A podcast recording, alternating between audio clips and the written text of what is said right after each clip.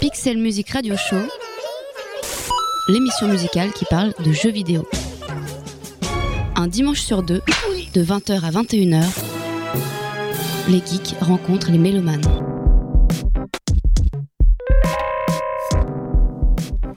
Amis geeks et mélomanes, bienvenue dans le Pixel Music Radio Show, l'émission musicale qui parle de jeux vidéo. Cette semaine, on vous propose un épisode dédié à Yoko Shimomura. La compositrice culte s'est fait connaître dès 91 avec les thèmes de la plupart des personnages de Street Fighter 2. Elle enchaînera des succès et ludiques pendant 20 ans essentiellement connue pour ses bandes originales de Kingdom Hearts, Parasite Eve ou encore prochainement Final Fantasy XV. Cette grande dame se produira en concert à Paris en novembre 2015, une première en Europe. À cette occasion, j'ai le plaisir de recevoir deux des organisateurs de ce concert, dont un qui va arriver bientôt parce qu'il est en retard, mais en tout cas avec nous, on a au moins Jérémy Karnarek de Wayo Records. Bonjour, merci à toi d'être d'être venu. À tes côtés, on a Florian Agez. J'espère que j'ai pas écorché ton nom. Très bien, parfait. Parfait, génial. Tu es rédacteur sur le site spécialisé Musique et Ludi. C'est exactement ça. Voilà, qui comme son nom latin l'indique, traite de la musique dans le jeu vidéo avec des chroniques, des portraits, des critiques et des news. Et tout ce qu'il faut. Et tout ce qu'il faut. Mais voilà, on est bien, on est bien, on est en charentaise. Merci à toi également d'être d'être présent. Alors cette émission sera surtout l'occasion de, de, retracer euh, ensemble de vive voix et en musique le parcours euh, de cette grande compositrice qui est Yoko Shimomura. 25 ans de carrière en 58 minutes, moins les 2 minutes de cette introduction. Euh, évidemment, c'est un défi qu'on n'arrivera pas à relever de manière exhaustive en tout cas. Mais, euh, mais je compte sur vous pour, pour qu'on puisse marquer au moins les grandes étapes de sa carrière sans pour autant négliger euh, les aspects les moins, euh, moins médiatisés de, de ses précédents travaux. Vous n'êtes ni dans une émission musicale ni une rédactionnelle. Bienvenue dans le Pixel Music Radio Show. Pixel Music Radio Show, Radio Campus Paris. Melodiosa, c'est le nom de ce concert prévu le 7 novembre à Paris. Un concert euh, inédit euh, à plus d'un titre. En premier lieu parce qu'il s'agira du premier concert en Europe entièrement conçu autour de Yoko Shimomura, mais aussi parce que les conditions dans lesquelles euh, elle se produira, elles sont exceptionnelles, à commencer par la salle de concert. Et avant de poser la question sur la salle de concert, on va laisser Romain Danois de Wayo Records entrer dans le studio. Mais oui, viens, viens, viens, il n'y a pas de souci. Bonjour Romain. Voilà, on précise hein, pour les, les, auditeurs euh, ailleurs en France qu'on est à Paris et qu'à Paris, il y a des trains. Ces trains sont rarement à l'heure et Romain en est l'une des innombrables victimes, mais surhomme qu'il est, euh, il est ici. Bonjour à tous. Presque pas en retard. Désolé. Complètement Désolé frais et décontracté en plus. voilà. Tu n'as pas loupé euh, grand chose. On, on informait les, les, auditeurs qu'il y aurait un, un concert, mais j'imagine que tu es au courant, hein, le, le, 7 novembre euh, à Paris autour de Yoko Shimomura. Ouais. Ah oui, oui, oui ouais. t'as un Dans une salle de concert euh, particulière, la salle Corto. Et, euh, et ça, j'ai envie d'en savoir plus. Pourquoi vous avez choisi cette salle? Qu'est-ce qu'elle a de si particulier? Bah écoute, je suis encore un peu essoufflé, mais je vais peut-être répondre. Euh, la salle Romain. Corto, c'est une salle qui est très réputée. Euh, pour ceux qui, bah, c'est l'école normale de musique, donc c'est une salle qui a été euh, construite il y a quelques euh, quelques décennies par un grand architecte sous 1935, je crois. Voilà. Mmh. Sous, sous, sous, la direction d'Alfred Cortot, qui est un grand pianiste. On a toujours voulu faire des concerts dans cette salle. Il euh, faut savoir qu'elle est euh, un petit peu chère, mais ça, c'est des problématiques de producteurs. Mais quand on l'a visitée euh, il y a un peu plus d'un an, on s'est dit, c'est cette salle et c'est plus aucune autre salle. Elle est magnifique, l'acoustique est exceptionnelle. Euh... C'est vraiment une salle de musique de chambre. C'est oui. exactement la salle ouais. dans laquelle on peut faire oui, un concert. C'est même, je crois qu'on peut ouais. le dire, c'est un des temples de la musique de chambre à Paris. C'est vraiment euh, les, les, concerts de, des concerts de musique de chambre très prestigieux, de musique classique qui se font là-bas. Donc c'est vrai que c'est une très belle salle, aussi bien esthétiquement, acoustiquement, historiquement, il y a tout ce qu'il faut. Donc là, en valeur de production, enfin, euh, les, les, gens qui vous connaissent le savent, mais en valeur de production, on n'est pas du tout sur une salle qu'on a choisie de manière complètement aléatoire. C'est vraiment totalement euh, intrinsèquement lié en fait au concept même du concert. Et d'ailleurs, on peut, on peut en parler. J'imagine qu'il est, il est, euh, intimement lié à la salle. Qu'est-ce que ce concert euh, que vous avez produit vraiment en, collaboration étroite avec Yoko Shimomura et d'autres, hein, on en parlera. Qu'est-ce que ce concert a à offrir en termes de, concept par rapport à ce qu'on a pu voir dans d'autres concerts comme Distant Worlds, euh, etc., tous ceux qu'on connaît. C'est dans la continuité des concerts de Wayo, tout simplement, c'est-à-dire euh, des concerts qui se consacrent avant tout à un artiste pour le présenter et le montrer. C'est tout un panel de ses œuvres. Et on a toujours été euh, au début, faute de moyens, naturellement, il faut le dire, plutôt dans des formations réduites, mais en fin de compte, on se rend compte que c'est quelque chose qui marche très bien, le, les, petits ensembles, les quatuors. C'est pour ça qu'on continue à faire ce genre de, genre de projet actuellement, parce que manifestement, ça touche les gens. En tout cas, c'est le retour qu'on a. Maintenant, il faut bien noter qu'une petite formation, euh, ça veut dire que chaque musicien, au niveau individuel, euh, entre guillemets, je vais le dire de manière un peu vulgaire, n'a pas droit à l'erreur. Euh, chaque partition vaut de l'or. C'est pas comme un orchestre où chaque pupitre va être doublé voire triplé. et, pour accompagner cet élan d'individualité, hein, d'interprète sur scène, il faut des beaux écrans, des, belles salles, euh, évidemment pour l'esthétique et pour l'acoustique, mais également pour mettre en valeur euh, tout l'ensemble. Donc un concept Wayo, c'est la musique, mais c'est aussi l'accueil, c'est aussi euh, euh, voilà, c'est aussi tout ça, c'est aussi les musiciens et ça fait partie de la démarche. C'est des petites choses euh, pour, pour l'anecdote. Romain, tu étais venu ici il y, a, deux ans déjà, et puis tu nous parlais du, de, cette attention du détail, c'est-à-dire que quand on va à un concert Wayo, on a par exemple un, un petit livret.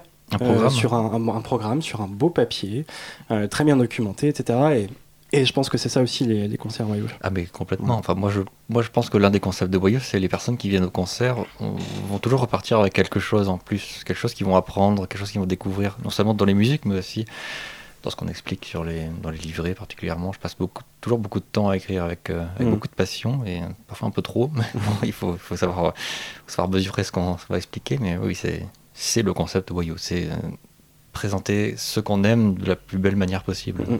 Alors cet écran dans lequel va être euh, le concert, c'est euh, la salle, les valeurs de production, euh, c'est aussi des, du matériel un peu particulier.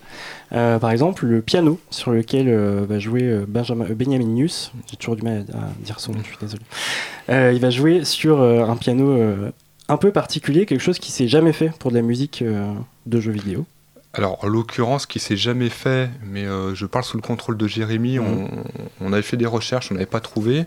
C'était euh, du, duo, un duo de piano. Et on parle d'un piano de scène, un piano à queue, on parle d'un Steinway, en plus ça doit être un Steinway D. Mhm. Je ne sais pas si tu. Euh, je, m'adresse à, Florian, qui est le spécialiste. Je crois que c'est vraiment les plus beaux pianos qui existent dans le milieu concertiste bah, hein, classique. C'est les références, quoi. N'importe quel concert classique, c'est toujours, toujours le Steinway Model D, oui. Et il faut savoir, faut savoir que la salle Corto fournit leur propre piano, s'en occupe, euh, les, euh, les, les, bichonnes, enfin euh, voilà, et, on peut aller jusqu'à 4 ou 5 pianos sur scène. Nous, on va en mettre deux. Avant de monter sur scène, ont même le choix de leur piano, s'ils veulent. Oui, tous les pianos sont accordés, on fait le choix en fonction de leur. et c'est vraiment une démarche très, très, très classique, hein, ça, vient, ça vient de ce milieu-là. Donc, l'une des avant-premières, enfin, l'une des premières qu'on va faire effectivement sur ce concert, c'est un duo de piano, ce qui paraît rien dans la musique classique, mais dans la musique de jeux vidéo, à notre connaissance, ça s'est jamais fait. Ok, à moins que quelqu'un débarque là tout de suite pour dire si je l'ai fait. Enfin, je veux dire, c'est très rare. en France en concert, je veux dire. Euh, en concert, euh, en concert, ça s'est sûrement fait au Japon, mais c'est ah vrai que dans, dans, notre culture occidentale de la musique de jeu, hein, oui, bien sûr. Voilà, c'était con... entendu, mais oui, oui, bien préciser quand même parce que là, il y a effectivement quelqu'un qui pourrait venir nous dire non, non, bien sûr, non, non, mais dans ces conditions ici, dans, dans ce pays, en tout cas. Voilà. Avec la compositrice euh, elle-même au piano. Et puis, et puis sans oublier aussi le Sinfonia Pop Orchestra, euh, qui, participe aussi à ce concert, qui a déjà participé à d'autres concerts organisés. Voilà, qui sont des musiciens euh, assez exceptionnels, où euh, le, corps, le corps du Sinfonia Pop Orchestra, qui forme le, quatuor à cordes, commence à avoir un petit, un petit chemin intéressant. Et, on est toujours content de travailler avec eux, c'est des, des excellents solistes. Un dimanche sur deux, de 20h à 21h, les geeks rencontrent les mélomanes. Yoko Shimomura, une enfant douée pour le piano qui joue dès l'âge de 5 ans, puisque oui, on va commencer à, parler d'elle. Hein. le but de cette émission étant de, retracer, euh, en tout cas le plus, euh, plus euh, largement possible, son parcours qui commence en, 80, en 88. elle a son diplôme en poche. à la base, elle veut plutôt se destiner à l'enseignement du piano. Finalement, elle envoie des candidatures à des éditeurs. C'est Capcom, qui, lui répond. Et c'est comme ça qu'elle décroche euh, bah, son premier boulot en tant que compositrice hein, dans, le milieu du, jeu vidéo. Euh, elle joue aussi dans le groupe de, jazz euh, interne, Alf Lila.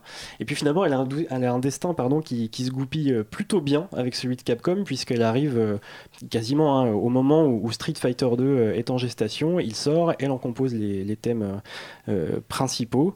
quelle est la, tonalité dominante de, ces compositions? Euh, pour, pour ce Street Fighter 2, comment elle se positionne en arrivant chez Capcom sur cette bande originale qui sera amenée à devenir culte, devenir culte pardon, comme, comme le jeu. Quoi. Enfin, exactement, surtout c'est quand même assez méconnu, enfin maintenant c'est de plus en plus connu, mais au début on, ouais. on ignorait que la compositrice de Kingdom Hearts, tous ces jeux Square très connus, avaient commencé sur Street Fighter 2. Et ça s'est su plus tard. Et ça s'est su plus tard parce qu'elle était sous un surnom, c'était Shimopi je crois. Enfin bon, Larcine Shimo parle d'elle-même, mais. Euh, le problème, c'est qu'elle elle était beaucoup plus inspirée par tout ce qui est l'univers du RPG, de la fantasy. Donc, euh, chez Capcom, elle s'est souvent trouvée sur des projets qui défiaient mmh. son, voilà, son, son, ses inspirations de base. Et ce qui, qui, ce qui l'a inspiré particulièrement sur, le, sur Street Fighter 2, c'est elle s'est dit, comme les personnages viennent d'un peu partout dans le monde, viennent de différents pays, elle s'est dit, je veux partir sur l'idée finalement de faire des thèmes de pays plutôt que des thèmes de personnages, avec des, tout ce qui peut lui, lui tout ce qui peut donner l'impression de peut-être en Inde par exemple ou en Chine.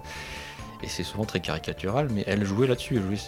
C'était voulu, complètement voulu. C'était caricatural. C'était sa propre vision de musique oui. euh, des, des, différents pays du monde. Donc moi, c'est un travail sous, sous, contrainte entre guillemets qui la pousse en fait à, à faire ce qu'elle a peut-être pas vraiment envie de faire tout de suite, qui, la, qui trahit un petit peu son, son instinct. Puis c'est vrai que Street Fighter 2, c'est euh, un jeu qui de base est assez caricatural. Donc finalement, ça, ça, colle très très bien que ces musiques soient elles-mêmes. Exactement, c'est très exubérant.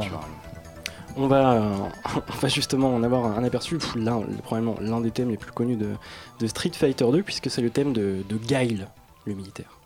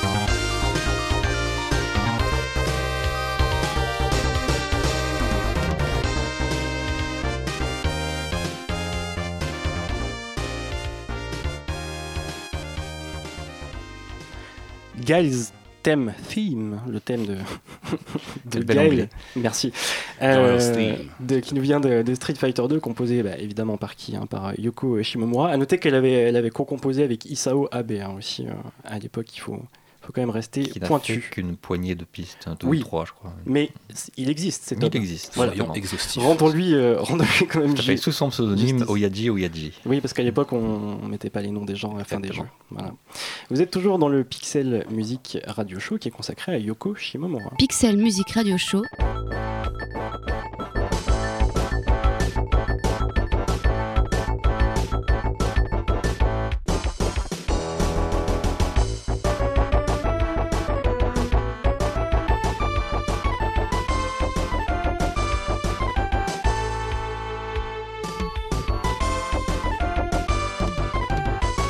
Radio Campus Paris.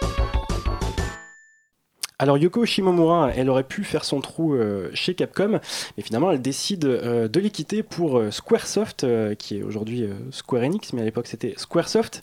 Et, à l'époque c'était un éditeur spécialisé dans les RPG, aujourd'hui il est beaucoup plus éclectique, mais enfin c'était comme ça. elle y composera ou co-composera les bandes originales de Parasite Eve, de Legend of Mana, de Front Mission, de Super Mario RPG, on, on y reviendra, et de Live Live aussi. À votre avis, pour quelle raison elle a décidé de quitter Capcom au profit de Square?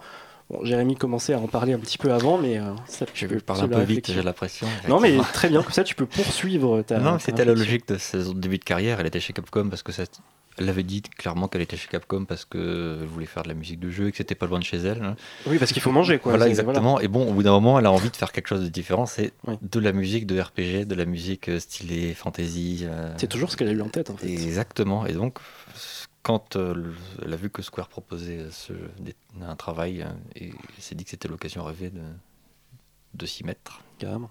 Chez Squaresoft, euh, pourtant, elle vole pas euh, immédiatement de, ses propres ailes. On lui fait pas euh, confiance tout de suite, tout de suite. en même temps, voilà, on la, on la connaît pas trop. Hein. elle est placée sous la, sous la supervision de d'autres compositeurs. Bah, en tout cas, son, son, premier travail solo chez Squaresoft, c'est Live Live. Live Live. Live Live. Pardon, monsieur. un RPG sorti sur Super Nintendo en 94. on y enchaîne bah, sept chapitres qui mettent chacun en scène un personnage différent à incarner. Une époque aussi totalement différente euh, par chapitre. Qui a joué euh, parmi vous et, quel avis vous portez sur cette première, euh, première BO composée par Yoko Shimomura? Alors c'est vraiment bête parce que là on n'a pas notre gros fan de Live Live Maison qui est Jonathan, qui est un, fou furieux de ce jeu. Pour lui. Mmh. moi c'est un jeu auquel j'avais joué il y a quand même un petit paquet d'années, parce que c'était les, émulations sur internet quand on avait nos premières connexions. Mmh. Qui n'est pas légal. Qui, qui, ne sont pas légales, effectivement. Pas bien. Il faut le souligner. Mais, mais bon, on a découvert pas mal de jeux comme ça à l'époque. J'ai un souvenir de ce jeu euh, complètement brouillon. Euh, pas que le jeu soit brouillon, le souvenir est brouillon. C'est un jeu où il y a beaucoup de personnages, il se passe beaucoup de choses. J'ai dû y jouer en japonais, donc ça ne devait pas aider. Et euh, musicalement, très clairement, oui, je sais pas, c'est la bande originale de Street Fighter 2 qu'ils ont utilisé dedans ou voilà, quelque chose comme ça. On est dans le même optique, hein, c'est vrai. Ça reste une musique très énergique, un peu caricaturale, mais pourtant, pourtant, elle aurait pu elle aurait pu se, faire plaisir. C'est vrai, mais il faut pas oublier que quand elle est arrivée chez Capcom, quelques années plus tôt, elle était vraiment une compositrice vraiment novice. Elle avait pris des cours de composition vraiment basiques, donc elle s'y connaissait pas beaucoup. Elle s'est formée sur le tas. Et... Donc je pense qu'elle a continué pendant une grande partie de sa carrière à développer son style et sa connaissance de la composition. Donc, euh, Et puis même si l'histoire, de ce point de vue-là, nous échappe un peu, on ne sait pas, mais peut-être qu'on lui a demandé de faire euh, des choses similaires, on est sur la même machine, euh, on est à peu près dans la même période, quelques années, mais quand même. donc ce, style, si on peut appeler ça un style, qui est à la fois... esthétique et, technique. on rappelle pour les vraiment super super novices qu'on est avant le, CD. Là. Donc, euh, exactement, on est sur des puces sonores qui sont quand même très, euh, très reconnaissables. On, peut reconnaître la Super Nintendo, on peut mm. distinguer la Super Nintendo de la Mega Drive. Mm. Euh, donc, donc, donc voilà, elle savait faire ça, elle l'a fait. Puis par ailleurs, elle l'a fait très bien. Et puis Live Live, il y a quand même un thème, je me rappelle plus du, nom, mais Jérémy va nous le citer, qui fait partie peut-être des, trois plus beaux thèmes de, de, de, de sa Super Nintendo. Peut même peut-être de sa carrière. Je sais pas lequel tu parles. Moi, je sais qu'il y a Forgotten Wings, qui est absolument oui, grandiose. Ça, je pense que c'est celui-là qui parle. Peut-être qu'on parle de celui-ci.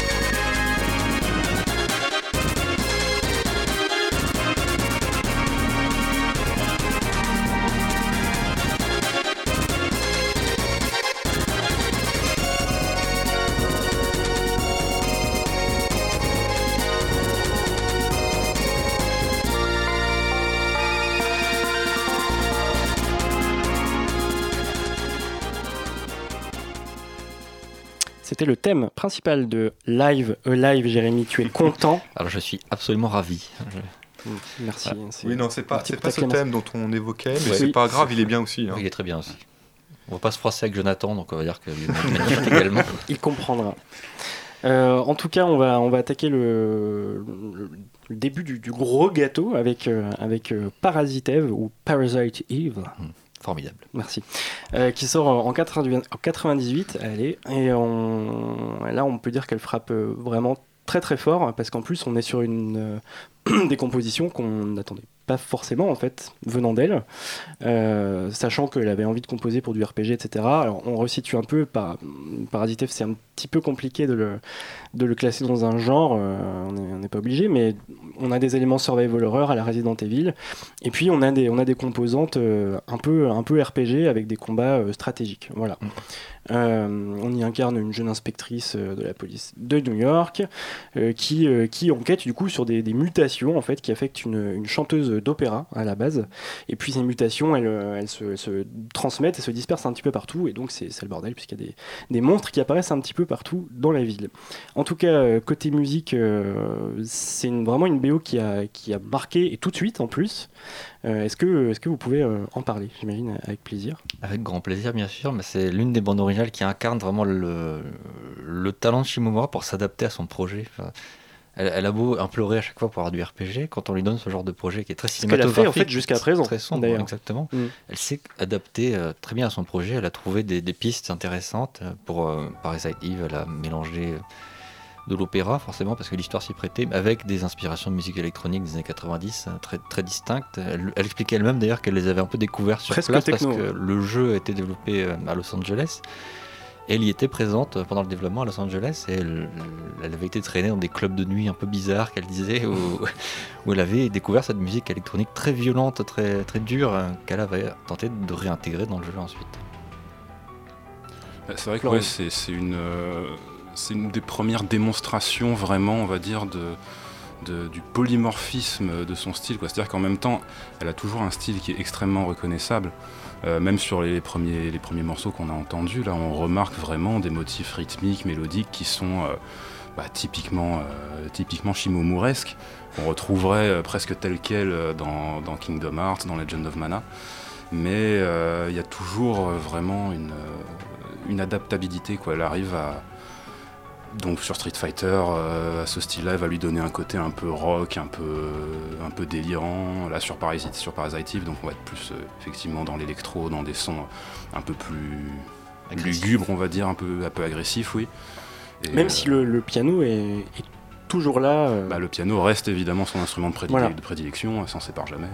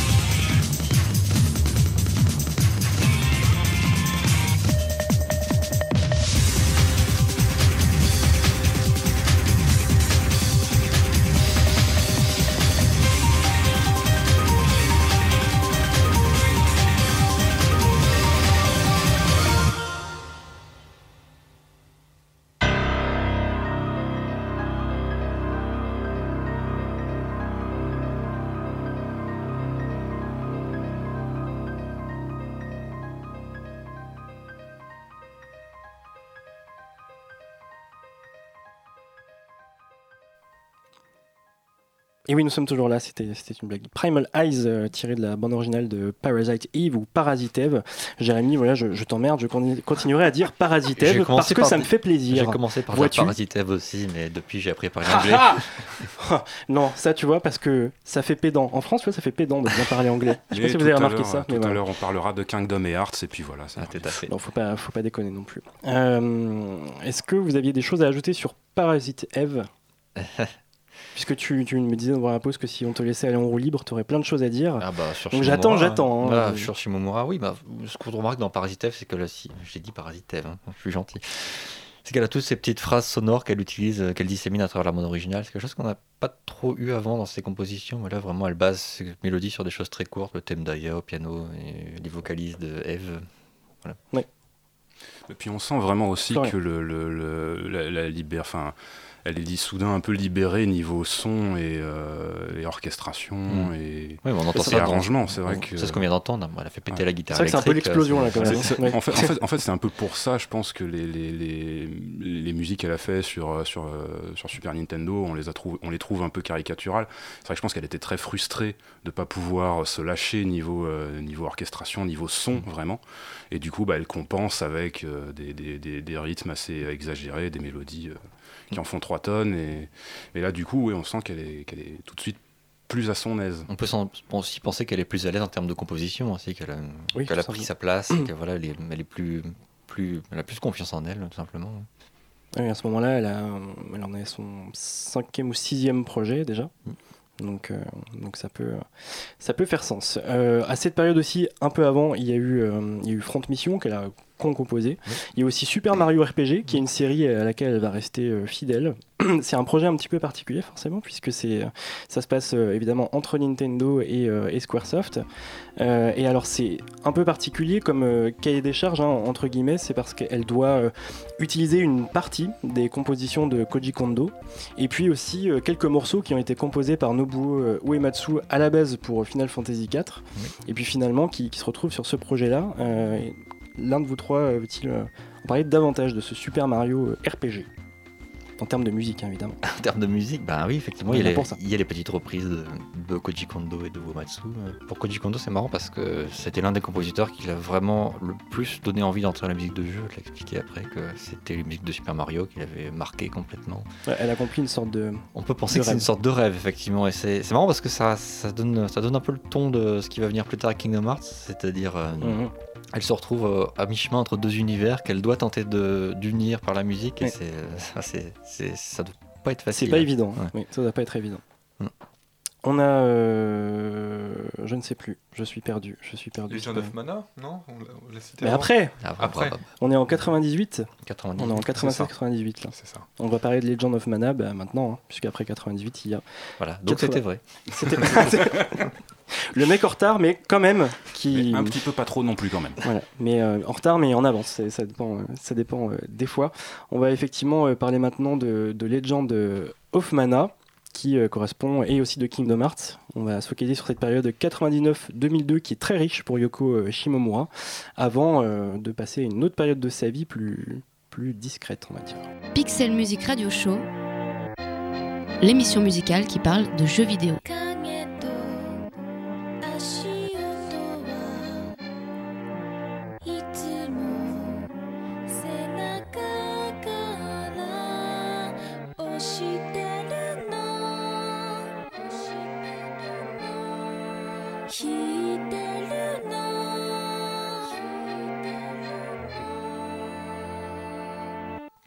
99, donc, soit euh, un an hein, après la sortie de Parasite Eve, Parasite Eve ou Palimpseste, comme vous voulez.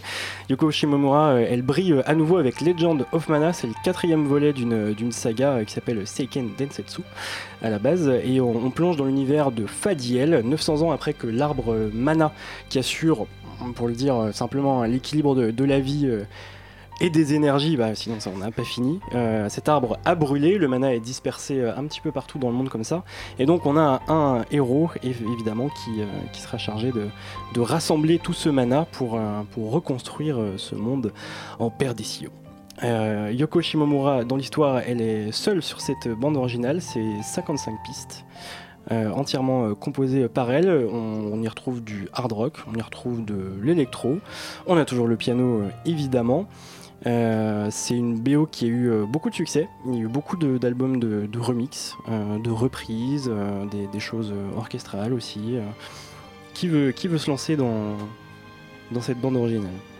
Ah, se lancer dedans carrément, ouais, ça- sans, sans la, sans la casser naturellement. Bah non, Ouais, bah, et Legend of Mana, c'est un peu ouais, l'une de ses grandes œuvres de sa carrière, ça c'est sûr. Pourquoi? C'est- Parce que elle le dit elle-même, c'est la première fois qu'enfin elle est sur un RPG Enfin, de un style RPG. fantasy. je fais ce que je veux Ah, tout à fait. Et, et- et elle l'a fait, mais avec, euh, avec beaucoup, de, beaucoup de talent, beaucoup d'attention, beaucoup de d'enthousiasme. On peut le sentir, effectivement. Euh, Je disais qu'il y avait beaucoup de hard rock, électro, mais finalement pas tant que ça. Ah non, j'ai pas dit beaucoup. J'ai pas dit beaucoup, effectivement. J'ai dit qu'il y avait Il y en avait, différents mais justement, c'est passé à côté Ouais. du cœur de la bande originale, qui est avant tout une inspiration orchestrale, très, toujours très enjouée, mais avec Ouais. un style plus sombre, un peu plus, voilà, quelques petites inspirations un peu tribales, ce genre de choses qui qui est associé naturellement à ce qu'on peut imaginer de la musique de fantasy, naturellement. Mais aussi, notamment, elle se, elle, elle utilise aussi. euh, Est-ce qu'elle n'utilise pas aussi son, son expérience de, de frustration où elle était obligée de, de composer avec euh, certaines contraintes? Par exemple, comme dans beaucoup de, de RPG euh, et surtout de l'époque, on a des thèmes qui correspondent à des lieux, euh, le village, le marchand, le désert. Et ça, elle le fait très bien, Mhm. parce que finalement, elle a, elle a été, euh, c'est un peu l'histoire de, de sa vie hein, jusqu'à présent en tant que compositrice, où elle était obligée de, de composer comme ça avec des ambiances euh, auxquelles elle n'est pas forcément elle. euh, hypersensible. Non, c'est sûr, mais bon, ça, là, là, elle l'a fait de manière beaucoup moins caricaturale qu'elle Ouais. le faisait quelques années plus tôt. On sent plus d'assurance dans la façon dont elle va illustrer euh, la petite ville du début, ensuite les paysages naturels, les grottes, ce genre de choses. Bah, puis vraiment, toujours pareil, Florian. petit à petit, on, on sent vraiment une, une affirmation de son style. Et je pense que sur ce projet-là, bah, elle, a eu, elle a eu conscience, parce qu'en plus, donc avant Seiken of Mana, il y avait eu euh, trois épisodes qui avaient été composés par euh, des gens euh, de grand talent aussi. Euh, c'est vrai que même si, même si la musique de, de Street Fighter 2 avait eu beaucoup de succès aussi, c'est pas habituel, on va dire, de s'attacher aux musiques et aux compositeurs euh, dans, dans- dans les jeux de combat. Est-ce que dans le milieu c'est moins prestigieux aussi que de composer pour un RPG à l'époque, au Japon, C'est moins populaire en tout cas. Je pense que question oui. ouverte. hein. Je- je- alors je peux pas me mettre dans la tête des japonais à l'époque, mais je dirais Hmm. que effectivement ça doit être. euh, le RPG a toujours eu ses lettres de noblesse au Japon et depuis l'époque de Koichi Sugiyama. Yoko sur les Shimomura, c'est un peu je, Dragon Quest, je rentre dans la cour des grands. quoi. Enfin, Exactement, elle qui admire euh, Koichi Sugiyama, comme je disais, le Mhm. compositeur de Dragon Quest depuis tant d'années. euh. Puis surtout, je pense que c'est le moment où elle se fait un nom. À partir de maintenant, on se contente plus d'entendre ses musiques, on connaît le nom de, de Yoko Shimomura.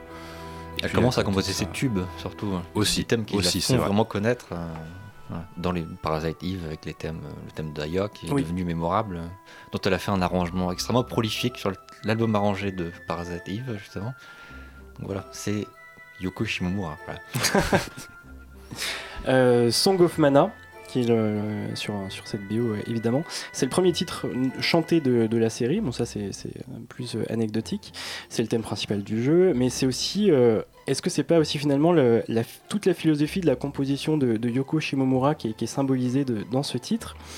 En fait, plutôt que de faire appel à une chanteuse euh, populaire euh, au Japon, comme c'est comme c'est souvent le cas, eh ben non, en fait elle va voir euh, une chanteuse suédoise euh, en l'occurrence, euh, je vais lire hein, pour pas écorcher Annika Ljungberg. Est-ce que tu es, tu es spécialiste du suédois aussi, Pas du tout. Jérémy? Non, je sais juste dire. Vas-y, prononce-le. C'est quoi le nom déjà? Annika. Annika. Lundberg. Bon, pas mal.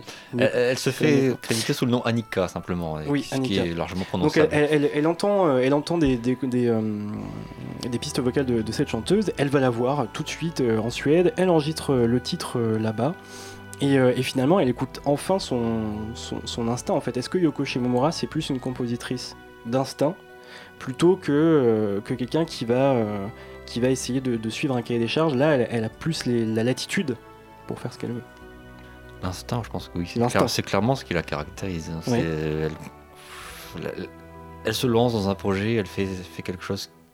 N'importe quoi dans la vie peut l'inspirer, elle se lance, elle fait quelque chose à partir de ça. Parce qu'on a aussi des compositeurs qui sont plus... euh, je sais pas comment, comment le définir, mais... euh, Académique. Oui, voilà.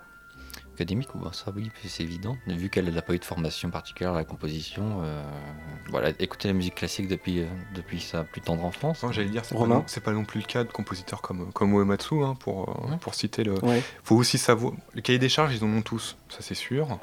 Après, il y a une attitude ou non accordée voilà, Mais on est surtout dans une période pour Squaresoft euh, la fin des années 90, euh, même, même le début euh, des années 2000, mm. où, où, tout est possible et où on laisse une certaine forme de liberté à la créativité des, des, des artistes de l'entreprise. Je crois qu'on peut mettre ça sur, sur, sur le compte de, de, Sakaguchi. Ça reste la meilleure période. Et, et, ça, ça a permis à des gens bah, comme Shimomura, effectivement, d'exprimer sa créativité sans carcan particulier. Euh, et, les jeux ont du succès en plus de ça. Voilà, la formule magique. Au final, bah, ça fait des, choses. Euh, euh, voilà. Ceci inoubliable. Qui reste. Ceci une époque à laquelle on voit que pour faire la, comment dire, la chanson thème de Legend of Mana, elle va voir une chanteuse suédoise que personne connaît au Japon. Je veux dire, c'est ah un peu l'époque de la créativité. Mitsuda a fait ça l'année précédente avec Xenogears. Il est parti voir une chanteuse irlandaise. À Square Enix, quelque part, à ce moment-là, il y avait une sorte de j'allais dire mode, c'est pas le bon mot, mais il y avait une, tendance. Tout, tout, le monde, enfin, Uematsu avait commencé à faire des albums arrangés, euh, de, qui, qui sur euh, en mode d'inspiration différente voilà, un peu partout dans le monde, hein. ils allaient vraiment voyager c'était très euh. éclectique hein, et c'est pas du tout ce qu'ils sont maintenant maintenant ils se basent plutôt sur on va prendre une chanteuse J-pop pour mm. faire la chanson thème c'est moins créatif c'est sûr, hein, sûr, avant d'enchaîner avec Kingdom Hearts autre énorme énorme projet qui, tombe dans les mains de, Yoko Shimomura on va écouter ce, ce thème vocal issu de l'ABO de Legend of Mana le sobrement intitulé Song of Mana.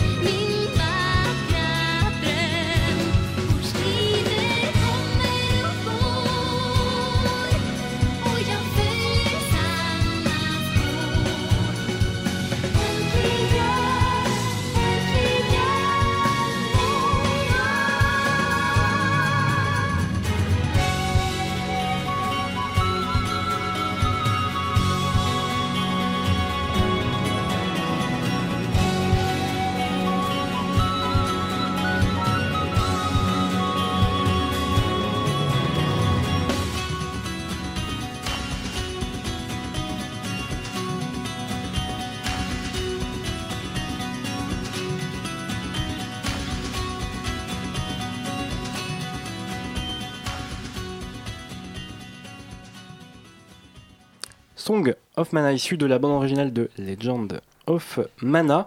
On venait d'en parler dans Pixel Music Radio Show qui continue euh, avec cet épisode euh, dédié à Yoko Shimomura. On le rappelle euh, aussi à l'occasion du, concert qui lui est entièrement dédié à cette compositrice culte. Ce sera le 7 novembre 2015 à Paris dans la salle Corto et c'est Wayo Records qui organise. Ils sont avec nous ce soir, Jérémy, Romain et puis Florian du site Musical lui dit merci d'être euh, resté aussi. Ah oui, tu peux partir hein, si tu veux. Je sais pas- je savais pas comment terminer cette phrase, ça s'est terminé comme ça. Mais oui, tout le monde peut, peut venir et, et partir Et partir quand il veut. quand il veut. Exactement. Au revoir Florian. C'est comme ça. Salut. Alors maintenant, on va enchaîner avec Kingdom Hearts, euh, effectivement, qui est euh, son plus, enfin, sa bande originale la plus populaire. Le jeu, le jeu le plus Le populaire. jeu, déjà le jeu, voilà. Pour moi, C'est- c'est le début d'une série très populaire qui, a, voilà, qui Ouais. l'a fait connaître de plus en plus, euh, surtout Pour moi, c'est intimement lié. Enfin, je dis pour moi. C'est évident pour tout le monde, mais euh, euh, le succès d'un jeu, euh, forcément, euh, va. Rejaillit sur sa bande Voilà, tout à fait, sur, sur, sur le, le C'est compositeur. rarement compositrice l'inverse. derrière, Exactement. malheureusement. Alors euh, du coup, euh, cette bande originale, euh, Jérémy en parlait euh, avant, elle, a- elle présente elle aussi la contrainte, pas, c'est pas forcément une contrainte, mais la particularité de, de rassembler deux univers, ceux de Disney et ceux de Squaresoft. Elle avait déjà eu le cas euh, précédemment sur la, série euh, Super Mario euh, RPG. Et, et à nouveau, ce- cette, cette pseudo-contrainte se, se représente à elle. Comment elle fait pour à la fois respecter l'héritage euh, entre guillemets euh, musical ludique de, de, de- de chez Squaresoft, en même temps euh, symboliser l'univers Disney, et puis aussi respecter son propre instinct à elle. Je crois qu'elle Pas- suit pas encore, évident. Elle suit encore son instinct, hein, c'est sûr. Bah, je, crois qu'elle a Au abordé niveau pro- composition plus technique, ou comment elle fait Bon, déjà, elle a abordé le projet avec la peur panique. On lui présente un truc. Tiens, on va faire un truc avec euh, les personnages de Square et Génial. Disney. C'est- Surtout la partie Disney, je pense qu'il a dû l'effrayer parce que. Mais à bon, l'époque, d'ailleurs, la, la presse était très sceptique hein, Ah bah dans- oui. quand on a vu le, le jeu euh, arriver. euh, Ah oui, bah, c'était tellement, euh, tellement incongru. nulle part. Quoi. C'est- exactement. Bah, le- je- Voilà. Quelle était la question La question, il était choqué. au niveau, au niveau euh, plus technique, au niveau vraiment euh, composition, comment, euh, comment elle s'y prend? Euh, C'est une bonne question. Tu veux pas Bah, répondre, Florian? Je pense finalement que. Non, mais, non, mais je pense sincèrement qu'elle a fini par s'en sortir en cherchant pas à s'en sortir en fait. Elle a vraiment mélangé les deux sans aucun complexe. Et, euh, et- oui, il y a des, reprises de, mélodies euh, de Disney qu'elle refait vraiment à sa sauce. On retrouve euh, tout à fait son style et elle a aucun complexe à, mélanger son style à celui de tous les immenses compositeurs de Disney, à, rajouter dans le mix des morceaux de sa propre composition qui sont encore vraiment totalement dans son style. Et puis, bah, c'est cette absence de complexe finalement qui fait, je pense, que bah, en fait, cette bande son marche extrêmement bien. C'est une, une bon. Oui. faut partir du principe que le jeu déjà, euh, faut pas être complexé pour créer un jeu pareil, hein, qui est quand même euh, voilà, complètement inhabituel euh, dans le. Non mais si, je veux dire voilà, enfin c'est- tellement im- impossible à Bah oui, imaginer. c'est vrai qu'il y a, il a Donald que- Duck qui se bat avec euh, Voilà. Clé Molette, par Exactement, exemple. bah, C'est- formidable. L'idée, c'est donc ben, qu'à partir de ce principe-là, on peut composer effectivement quelque chose d'exubérant euh, qui, son- qui sonnera tout à fait euh, approprié pour ce projet-là. Puis finalement, si on veut Ouais. retourner un peu plus loin euh, dans les influences, je pense que c'était assez évident que les deux univers allaient être euh, très compatibles parce que Bon, elle fait comme on disait, même si elle a pas, même si elle, a- elle est autodidacte euh, point d'un point de vue musical, elle a, elle a écouté beaucoup de musique classique quand elle était jeune, et on sent vraiment dans son style bah, l'influence, notamment des, des- des grands romantiques russes. Je sais pas si on l'a précisé, mais elle a, elle a effectivement euh, étudié dans une université de musique. hein. Oui, oui, enfin au, au début, on va dire. Elle, Voilà, au début. elle- elle a fini par, euh, par se, Mais elle a longuement écouté de la musique classique quand elle était jeune Ah. aussi. Voilà. Et, et donc on sent vraiment dans son style, oui, dont je disais, l'influence des grands romantiques russes notamment, les, les, les Tchaïkovski, les Rachmaninov. Et, euh, et, Tchaïkovski et Rachmaninov, c'est aussi des influences qu'on retrouve euh, très très très présentes dans toutes les musiques des, des classiques Disney et, et- et encore un peu aujourd'hui. Donc euh, oui, les deux univers avaient aucune raison de, de détonner euh, si, si on les mélangeait. C'est typiquement une bande originale que, que, que n'importe qui peut écouter sans être euh, sensible ni à l'univers du jeu, ni aux jeux vidéo de manière générale, d'un point de vue purement euh, musical, euh, musique classique. euh, Florian. Pas tout. Pas tout, comme- pas tout effectivement. Non, enfin c'est vrai que c'est le, le, le- bah, le- ça reste une bande originale qui est vraiment dans un style très typé JRPG. Et le JRPG, c'est traditionnellement un genre qui, qui, est accompagné de musique qui peuvent s'écouter très facilement en dehors du jeu. Euh, maintenant, c'est vrai qu'il y a quand même deux trois, mm. deux, trois passages qui sont un peu ah bah moins, moins évidents. C'est très, gentil, et, hein, les musiques de la plupart des niveaux du premier Kingdom Hearts. Pour quelle raison? Non, mais on peut balancer aussi. Hein. C'est très gentil dans le sens où ça se prête parfaitement à cet univers. Je veux dire, les musiques du, de Alice au Pays des Merveilles, c'est mignon, c'est gentil. Et, voilà, et puis, puis c'est de l'accompagnement, quoi, tout simplement. Exactement. C'est pas... C'est pas de la musique de concert à la base, donc voilà. Ce qui fait que les gens retiennent surtout les musiques les plus, les plus dramatiques, les plus, les plus impressionnantes de, des fins du jeu, de la fin du jeu par exemple. voilà. Ikari, euh, par exemple. Euh, qui n'est pas d'elle. Qui n'est pas, pas d'elle, mais bon. Mais j'avais envie de la diffuser quand même. Bon, ben, ok. J'ai le droit bah, bah, bah, si, si, Jérémy dit qu'on dit qu'on peut, on peut alors.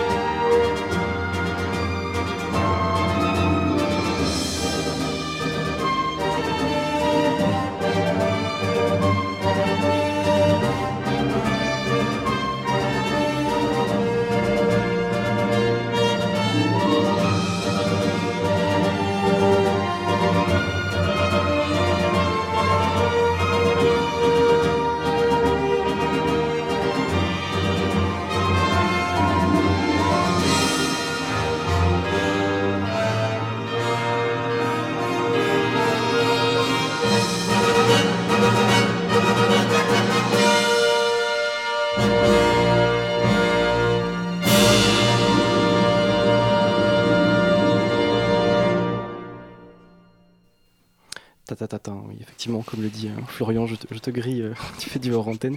le titre euh, Okari, Ikari, pardon, qui n'est pas un de Yoko Shimomura, évidemment, mais qui est issu de la BO de Kingdom Hearts. On continue très vite parce qu'on est presque à la fin de cette émission et on a encore, mine de rien, pas mal de choses à dire. Un dimanche sur deux, de 20h à 21h, les geeks rencontrent les mélomanes. Pixel Music Radio Show, Radio Campus Paris.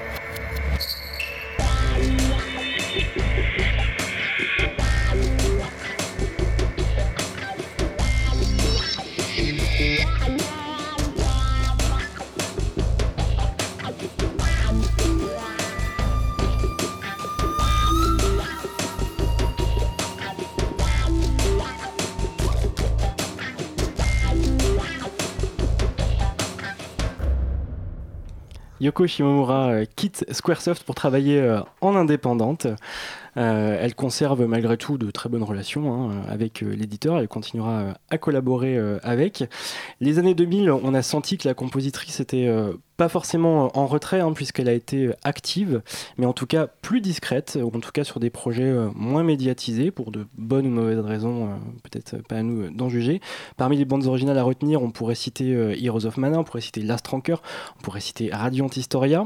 Lequel vous a le plus marqué dans cette période-là, en deux mots hein? La Strinker. La Strinker. Ça fait deux mots. Sorti sur PSP. c'est vrai. Exactement, c'était spectaculaire. C'était son retour chez Capcom. Elle n'a pas composé pour Capcom depuis une quinzaine d'années. Et de retour, elle fait une bande entièrement orchestrée, quasiment, qui est absolument grandiose. Voilà, c'est cadeau. Mm. Florian, rapidement. Tout pareil. Tout pareil. Moi, je dirais, Heroes of Mana, parce que c'est un jeu que j'ai fait, que j'ai mhm. bien aimé, même s'il n'a aucune prétention particulière. La Strinker, je ne connais pas ce jeu, je connais la musique, mais Heroes of Mana, c'est vraiment bien. D'accord.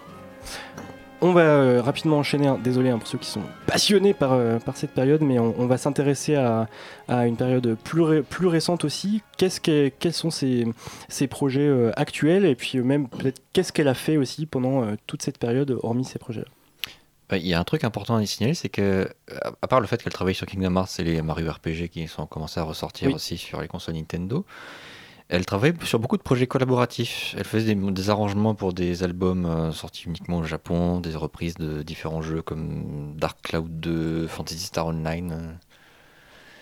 Et c'était c'est une sorte de manière de capitaliser sur son nom en fait. Elle avait son nom et tout d'un coup voilà, ça lui permettait de faire des arrangements sur ses albums euh, prolifiques avec d'autres compositeurs connus comme Mitsuda, Sakuraba, sur deux choses. Mais, ça, a été épanouissant quand même pour elle. C'était épanouissant pour elle, j'imagine, parce qu'elle fait de très beaux arrangements euh, dans son style, mais c'était pas des vrais nouveaux projets de jeu sur lesquels elle composait une cinquantaine de pistes comme Legend of Mana, c'est sûr. Hmm. Non, puis on, oublie qu'elle a sans doute été prise depuis euh, très très longtemps maintenant par un certain Final Fantasy Versus 13 qui est depuis devenu Final Fantasy 15. Euh, on ne sait pas depuis combien de temps elle travaille dessus, mais vraisemblablement très très longtemps. En tout cas, en tout cas plus de deux ans au moins. le, au strict minimum. Le truc avec ce jeu, c'est vraiment au minimum pour être très prudent. C'est difficile de savoir quand est-ce qu'elle a vraiment commencé à travailler sur ce jeu. Elle a composé des musiques pour les bandes annonces. Mais on rappelle que c'est un jeu qui avait été annoncé à la base en 2006. 6, hein, c'est ça. Et le, truc, c'est que je pense qu'elle n'a pas commencé à vraiment composer sérieusement pour ce jeu avant euh, la transition FF15 euh, il, y a, deux ans, donc 2-3 euh, ans. à mon avis, elle a fait que les musiques de bande annonce qu'on connaît bien, la, chanson Somnus qu'on a sur Dramatica. Mm qui est déjà emblématique alors le jeu n'est pas sorti. Enfin, c'est aussi partie de la touche. Il y a ce, projet, on peut en parler un petit peu plus, et il y a aussi Kingdom Hearts 3. Exactement. Bah, alors je pense qu'elle a absolument rien fait du tout. Ouais, ça on en sait, on en sait, on sait rien du tout. Hein, le jeu sortira pas avant euh, au moins 2017, quelque chose comme ça. Donc euh, voilà. Donc je pense qu'elle a pas du tout commencé à travailler dessus. En revanche, sur euh, Final Fantasy XV, on a déjà pas mal d'extraits musicaux. Exactement, parce qu'il y a la notamment grâce à la bêta, à la démo. Et elle a composé effectivement déjà une bonne dizaine de pistes, j'imagine, sur cette démo. Est-ce que ça vous, vous, le sentez plutôt bien? Ça, ça, vous rassure Tant en termes de, de Final Fantasy, on va dire, mais aussi par rapport aux précédents travaux de Yoko Shimomura? Ah bah oui, quand même. Ouais. Parce que, ça, ça bien quand même. enfin, moi, je le pense. de, manière plus précise. Je, pense que euh, on est tous autour de la table assez, euh, assez euh, j'allais dire clairvoyant, c'est pas le bon mot encore une fois, mais on n'a pas d'a priori, on a aimé Final Fantasy XIII, je parle toujours de la musique, euh, et il euh, n'y euh, a pas de doute, vu les premiers extraits qu'on a sur Final Fantasy XV, que ce sera encore une grande date voilà, pour la musique de jeux vidéo. En tout cas, la qualité de la production est déjà remarquable parce que la démo compte déjà des thèmes orchestrés. C'est ça, je pense que ce sera, ce sera l'air de rien la première fois que Yoko Shimomura aura eu pour un jeu carte blanche en gros. Quoi. je pense que tout, ce qu'elle veut faire, c'est parti, lâche-toi, donne tout ce que t'as. C'est l'ultime euh, consécration, quoi. Ah bah oui. Bah oui, oui, je pense qu'aujourd'hui, encore aujourd'hui, euh, être euh, compositeur ou compositrice principale sur un Final Fantasy, c'est quand même. Même si la série a perdu de son aura, ça reste une, un symbole. Attention, il y a Jérémy qui va. Je parle pas en mon nom, elle a perdu de son aura, c'est un fait. Non, c'est vrai que, au point de vue de c'est plus compliqué que ça, je dirais effectivement. Le niveau de l'image que les gens effectivement l'auraient assez perdu, mais c'est parce que la série a été euh, dans des terrains auxquels on s'attendait pas, les gens s'attendaient pas, et c'est ça qui. Je parle pas au niveau musical, hein, effectivement. Je, on parlait vraiment des jeux là. Bien sûr. Au niveau musical, ça a toujours été au top, ça c'est sûr. Ça a toujours été la grande classe. Messieurs, euh, il est temps de, refermer ce, cette émission consacrée à Yoko Shimomura. On n'a pas pu tout dire, vraiment loin de là, mais au moins on aura brossé un. Comment l'aurait-on pu Un portrait, voilà, c'est absolument impossible. On rappelle Melodiosa concert le 7 novembre à Paris dans la salle Corto. Les places, elles sont d'ores et déjà en vente sur le site dédié melodiosa.net. Si vous voulez également voir les précédents euh, concerts, les archives des précédents concerts de Wayo Records, euh, allez sur le site wayorecords.net. Vous y trouverez également euh, des albums, puisque Wayo est aussi un label. On y trouvera par exemple la bande originale de Nino Kuni, qui est une exclusivité Wayo Records en support CD. Exactement, dans sa version complète avec la musique occidentale. C'est ça. Euh, donc voilà, Florian, merci euh, aussi à toi d'être euh, venu. Merci à toi Florian. On retrouvera, j'espère, tes écrits et ceux de tes, de tes camarades rédacteurs sur le site Musicaludi. Bien évidemment. Musicaludi.fr. Voilà. Merci à vous trois, Romain, Jérémy. Merci beaucoup. Et Florian. Et puis bonne préparation de concert et, et Florian, bonne je sais pas. Qu'est-ce que tu veux que je te souhaite euh... Bon après-midi. Voilà, on va dire ça. ou bonne soirée. Au moins, on se mouille pas trop. Quant à nous, euh, on se retrouve, euh, on se retrouve quand les gens? Le dimanche 10 mai à 20h pour un nouvel épisode. Et d'ici là, jouez bien. Salut.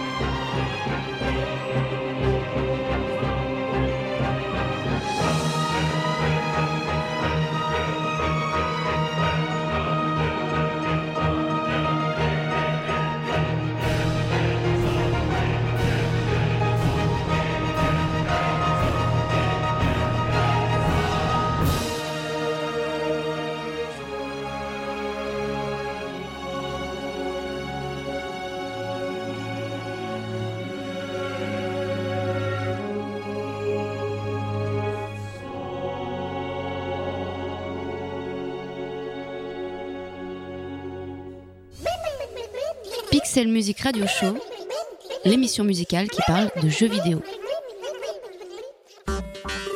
Avec le soutien de Bandic, agrégateur de passion.